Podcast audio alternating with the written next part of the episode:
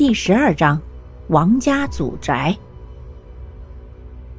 这里是王家大宅门外。杨芳提前在网上查看过这座古镇的最具备灵异事件发生的住宅——王家大院首冲。其次，就是他们现在居住的那个军阀的住宅。据说这两处住宅都是死人颇多，一个是家族被诅咒。所有子孙都无法逃脱死亡诅咒，是王家大宅发生的。一个是闹鬼，对，就是闹鬼。有很多人都说他们看到鬼了，但究竟是不是真的，有待商榷。是他们现在的居住宅，陈旧的封条依稀可见，那是属于民国时期的封条。在经历这么多年的风吹日晒后，依然静静地守候着这道朱色大门。推开大门，只见入门便是曲折游廊，阶下青白色的鹅卵石铺成一条道路。道路两侧，靠墙有护墙围台。路的尽头是祖先祠堂，与大门遥遥相对。为庙堂式结构，北面三个大院都是五廊出檐大门，暗棂暗桩，三大开间，车轿出入绰绰有余。门外则有拴马柱和上马石。从东往西数，依次为老院、西北院、书房院。这里所有院落都是正偏结构。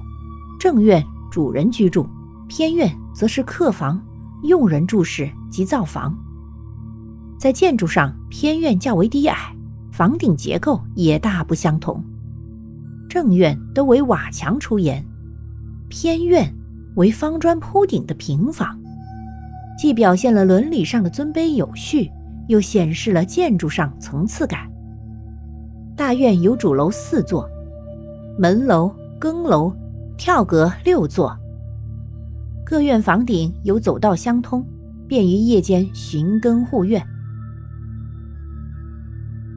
杨芳与蓝冰儿相视一眼，两人的眼中流露出跃跃欲试的兴奋，看来他们是想要进去观赏体验呢。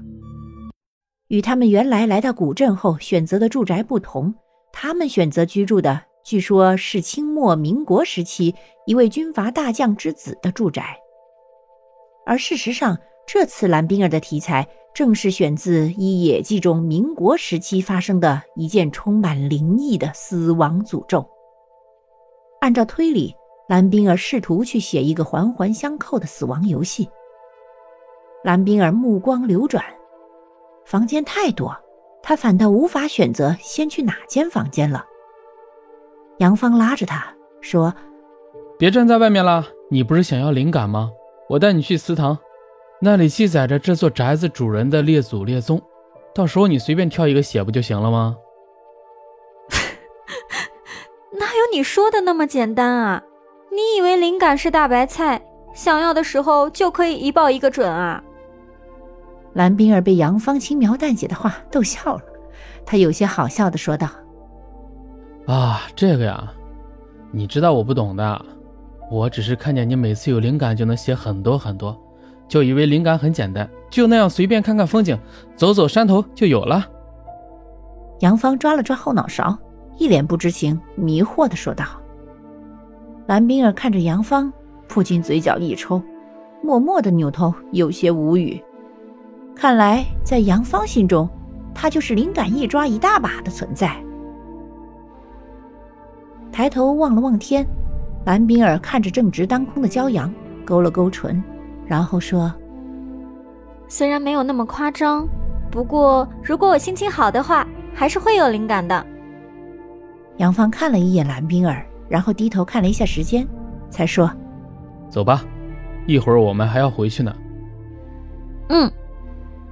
蓝冰儿收回视线，点了点头，和杨芳决定先进祠堂。毕竟那里是摆放仙人牌位的地方，阴气足够，绝对是惊悚的最佳地方。本集播讲完毕，下集更加惊悚，记得要听啊。